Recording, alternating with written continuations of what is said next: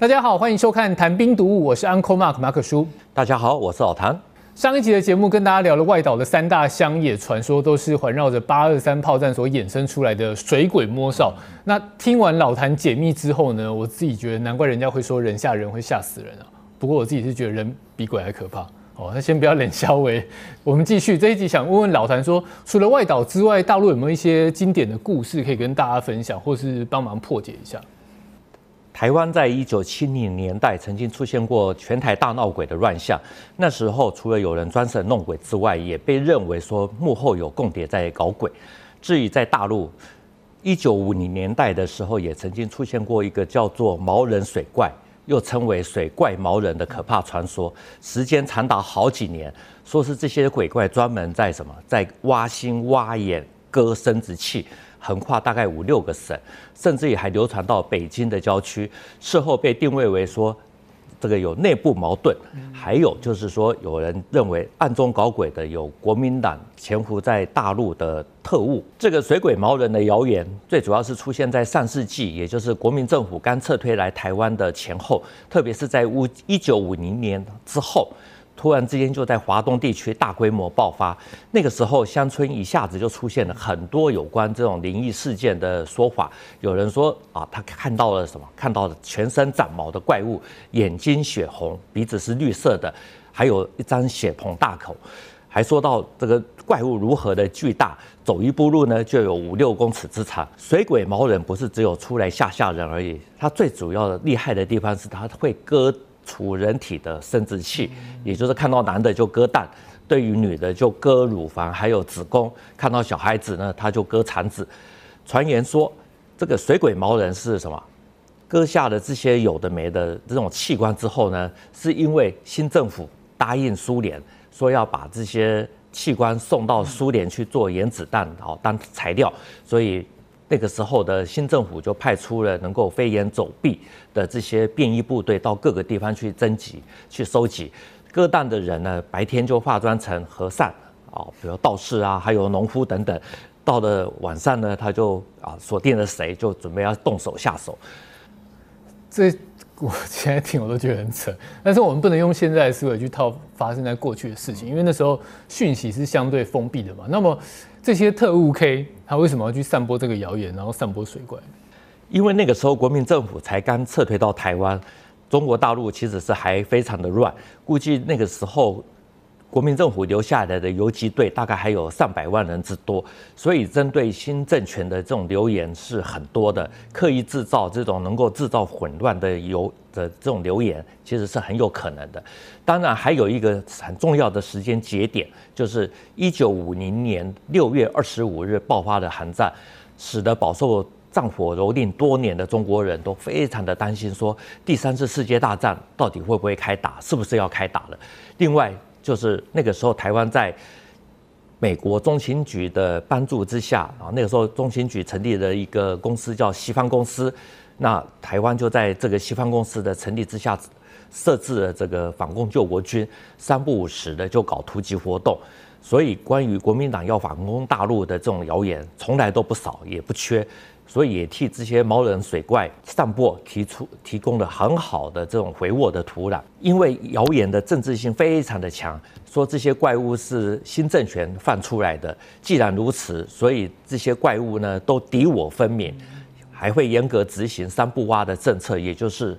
军烈属不挖，党团员不挖，干部不挖。就算抓到了，送到公安局，公安局一看到介绍信，就把他给放走了，让他们继续执行下一个任务。所以，相信这种荒谬传说的民众呢，只要做到认定是呃会割蛋的人，有的就干脆就直接把他给活活打死，好，害得一些无辜的人就此送命。既然水鬼毛人这么的可怕，自然而然会对经济生活造成很大的影响。在江苏、安徽、山东这些省份，那个时候有不少的农民不敢下田耕种，就算有胆子比较大的人，他们到了下午五点钟就早早的收工。也有农民，比如说看到了这个稻子熟了，他们也不 也不去收割，结果因为台风来了，结果损失惨重，甚至还有人把没有成熟的玉米给砍掉，防止这个毛人潜伏在那个玉米田里。在那个时代。中国其实是非常的穷困，我们知道物资匮乏，什么都没有。偏偏这些谣言呢，说这些水鬼毛人其实是很怕官，所以大家晚上都不睡觉，全部都聚集在一起，就算再穷啊，还要去买煤油啊、火柴啊、手电筒啊，甚至于电池，天黑了就大放光明。尽管那个时候城市受到的影响比乡村要小，但是还是。发生了类似像这次新冠疫情的这种样子，怎么说呢？就是那个时候走在街道的人就变少了。那到了傍晚的时候，整个这个街道呢，这个商铺就有商店就全部都关门。也就是说，这些谣言给本来就已经民生凋敝的中国带来非常大的伤害。听老谭这样描述，脑海中浮现的非常多的场景，我觉得很像中古欧洲那种女巫出没的时候，居民会自己吓自己，搞到都没有办法生活。有谣言，其实就有恐慌，有恐慌就会有人胡作非为。像那个时候，有的村民他就把外地的人都当做假想敌，只要看到有陌生人进来了，进到他们的村子，就用暴力啊来强制的驱逐。那也有人，比如说半夜起床上厕所，结果呢就被邻居说说，哎，这个有毛这个水怪，这个毛人水鬼出现。结果就把他给打死了。那还有呢，就我们刚刚有提到，就是全村的男女老少大家都聚集在一起，晚上睡觉的时候，难免就有一些女性受到侮侮辱啊，结果就因此而受辱自杀。谣言会散播的这么的广，真的很多时候都是自己吓自己。像一九五四年的时候，安徽省霍邱县有谣传说水鬼毛人，这个这个出现了，结果才稍稍的平息。那个时候有一个。这个强调这个新中国，所以那个时候这个年轻的女性，她们的自主意识也提高了。有一位女性，她就不满说她的婚姻被包办，没办法自己做主，就一气之下癫痫病就发作，啊，她就拿刀子把自己的两个乳房都给割下来，割下来以后，大家就以为是水鬼毛人动手啊，造成的这种集体的恐慌。那你说当时的这个民智未开，比较好骗啊，也是可以的。可是有些时候事情可以搞得这么的大，遍布这么多的省份，其实就有其他的因素存在。嗯，老谭觉得并不是单纯的因为讯息封闭，或是老 K 在背后操弄，而是有其他的原因，对不对？呃，这些都是原因之一。对，大陆有一本书，就是专门在研究这个，就是李若健教授所写的，他的书名是《虚实之间》。二十世纪五十年代中国大陆谣言研究这本书，其实把这方面说得非常的详细。第一个就是说，这是背后有计划的造谣。比较常说的说法就是，国民政府那个时候在一九四九年以后溃败嘛，那整个中国空前混乱。那但是军统局啊这些都还是企图挽回，所以在一九四九年七月的时候，比如像安徽省蚌埠是那个时候出现谣言。那很多人就发现到说有猫人水怪三更半夜跑出来吓人，那后后来捉到三个，说结果说是这个假扮的水鬼，那也有人说看到的这个水怪两眼发光，浑身长毛，啊，逮逮到之后才知道说啊，这是一名国民党的特务，他他是在头上插着两个电灯泡，啊，把这个皮袄反穿就就假扮到街上或者在哪里去吓人，甚至于据说还有人。这个国民党的特务把两个眼睛都给挖掉，然后制造说真的有水怪的这种传言。第二个说法就是谣言的最初的发源地，主要是集中在黄河的泛滥区，也包括了淮河，因为那个地方过去民间就有传说，说有一个长得像猿猴一样的水神叫吴之奇，他在淮河兴风作浪，结果大禹治水的时候把他给降服了，关了五百年。啊那有人考据，后来考据说那是《西游记》孙悟空的原型。总之，那里就是因为水患多，所以民间传说也就多。那第三个原因呢，就是说，为了要解决淮河的水患，中共要修水利，结果就大规模的征集民工，导致了一些一些人的不满。那怎么说呢？因为水鬼毛人流传最广的地区，基本上就是近代中国最饱受战乱还有水患蹂躏的地区。特别是国军在抗战的时候，在黄河花园口解体，但那个黄河淮河的这个水灾更加的严重，所以中共在一九五零年起决定要整治淮河。这本来是一件好事，可是得离家去做这个民工的这些这些男人就不见得喜欢。所以有一些妇女呢，她们就利用这个水鬼毛人的谣言，阻止丈夫去当民工。丈夫会不会其实比较想去当民工？OK，好，这样的情况，那好，我们还是严肃一点。这样的情况，台湾有吗？就是说，对岸也派人过来，然后用类似这种造谣的手段来动摇民心，因为毕竟这也是一种，也是一种宣传战。这其实是一个很好的对照。水鬼毛人在一九五零年代在大陆闹得这样沸沸扬扬，在台湾呢，一九七零年代也曾经发生过全台大闹鬼的这种事情。这个到处也是鬼影传传，有民间传说，那个时候说大陆对岸呢一次派四百个水鬼来台湾。好，所以这些谣言也一度让大家晚上不敢出门。这种群体性的疯狂呢，其实是很独特的。最后也是在国家机器的介入之下，才慢慢的平息。因为闹鬼造成的全台民众的恐慌严重到什么程度，我们可能现在都无法想象。那时候报纸说，在机关的公务员上班的时候说鬼，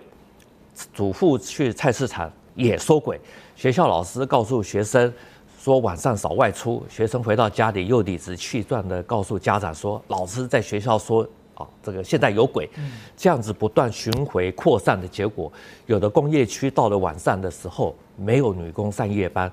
夜校的女生不上课，有的夜市呢生意少了一半，还有的港口据说那个时候也停摆，卡车停止进出，这非严重的影响到整个的工商经济产业，因为实在是太严重了。所以到了一九七三年十一月二十三日的时候，那个时候的警政署长，也就是周居周菊春，他还特别发表声明说，最近全省各地疯传闹鬼，继此科学昌明进步的时代，鬼怪之说自为有识之士所不齿，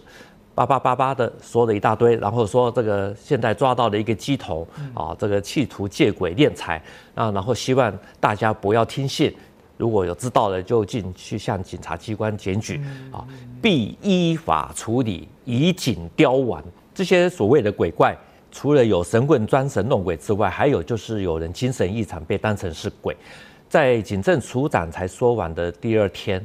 有一名去万华华西街的寻欢客，他就突然间画了一张又是红又是黑的鬼脸，在宝斗里到处乱窜，搞得其他的寻欢客还有性工作者吓得到处走避。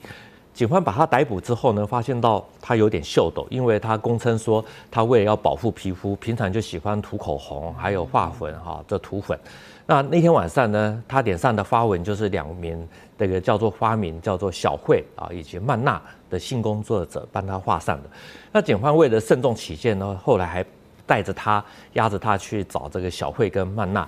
那报纸那个时候的标题呢也非常的有趣啊，是这样下的：鬼从哪里来？宝斗里活捉一个男妖怪，即你画的，所以这个完全是个误会人下的人嘛，发生在北台湾。那除了北台湾之外，其他地方也有嘛？因为刚刚讲全台大闹鬼，中南部也蛮多的哦。像在苗栗的院里，那个时候有一名国中生啊，他为了要让读小五的妹妹晚上待在家里不要乱跑，他就编造了说院里国中有闹鬼的故事。结果传出去了以后呢，有一名电台的主持人也不晓怎么样听到了，那他就把这个传说用新闻报道的方式来说了出来，还很好心的呼吁大家说晚上好，啊要特别要小心啊，不要这个要注意。经过广播，那个时候就变成说整个苗栗海鲜在闹鬼，警察最后在调查之后才知道说，原来这个鬼话是从一名国中生这个口中出来的，所以。现在批评媒体乱写乱报，最大家最常说的就是小时不读书，长大当记者。其实五十年前的台湾好像也是这个样子。那还有更扯的是，在台中市，那个时候有一天晚上，突然间传出警方说这这个在一栋大厦抓到了男鬼女鬼各一名，一时之间竟然有上千人赶到靠近柳川的大城派出所去看鬼。尽管警察。看到这么多人来了，一直在解释，还有说啊，就绝对没有抓到鬼。但是呢，人群之中，啊，大家通通都没有人相信。结果后来就越聚越多。后来有人突然间讲说啊，这个鬼啊都已经被送到一分局，大家就赶快又跑去了一分局看热闹。那甚至还有人冲去找鬼。最后警方没办法，他只好去去看看这个人群里面有哪些人在兴风作浪，就抓了几个。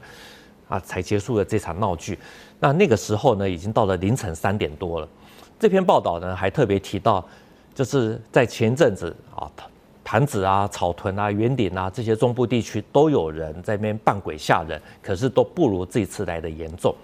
那很快的，民间也有人在说全台闹鬼，幕后是有共谍在操作。所以那个时候报纸还认为说，除了大众媒体在推波助澜之外，现有的治安人员的警觉性不高啊，也有一部分的责任，因为他们平常都要写社调报告的规定，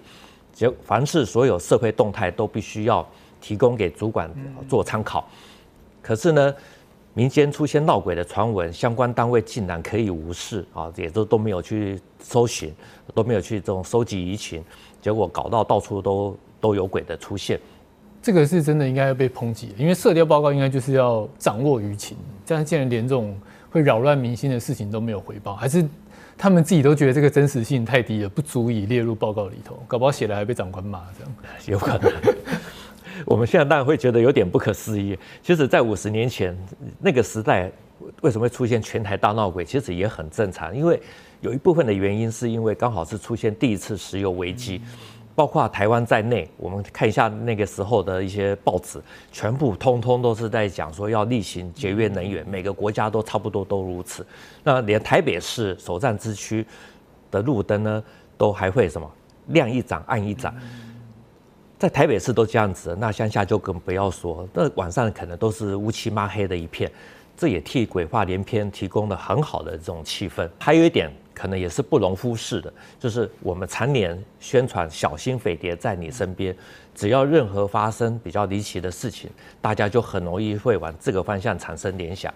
因为我们知道，比如说像保密防谍由来已久，那是在从一九四九年的时代，好，那个时候台湾本来就几乎是没有防备的能力，号称有两个军可以守卫台湾，可是事实上整个岛就只有两个师的兵力。所以那个时候赶紧从上海啊、广州啊，也就是这些大陆一些其他比较大的城市去募兵来到台湾，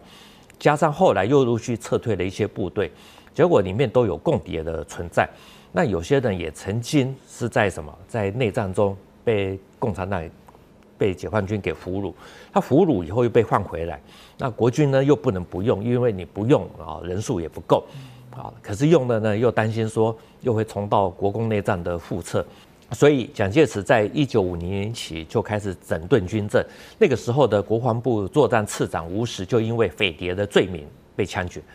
因为军中有共谍，所以蒋介石他特别着重军中的这种政工制度。除了巩固权力，当然背后也有他的时代背景。因为台湾天天高喊保密反谍，人人有责。尽管到了一九七零年代，匪谍案其实已经不多见了，可是说久了。啊，经过二十年的教育，其实难免就什么事情都很容易朝阴谋论来发展。例如那个时候，在南投还有花莲交界处的那个奇莱山，我们知道那里常常传会会有山难，所以有黑色奇莱的称号。一九七二年八月，有三名大学生在这里离奇失踪，被称为秋高事件。一九七零年代还是戒严时代，所以除了海岸有管制以外，山地也有管制。所以那个时候，山区才传出来说有这个共谍的这个滑翔机降落在山区的这种可疑事件。所以那个时候就有一个说法说，这些这三名大学生会失踪，是因为他们被绑架，啊，被这个共谍绑架，搭着滑翔机去到。去到大陆了，否则怎么会这个空军的直升机也出动的，陆军的特种部队也出动的，大搜山，结果怎么样都找不到人。离奇的事件会扯到敌人在幕后搞鬼，更重要的是，一九七零年代台湾的这种大闹鬼，也是因为某些媒体以报道的方式在推波助澜。我们前面有提到这一部分，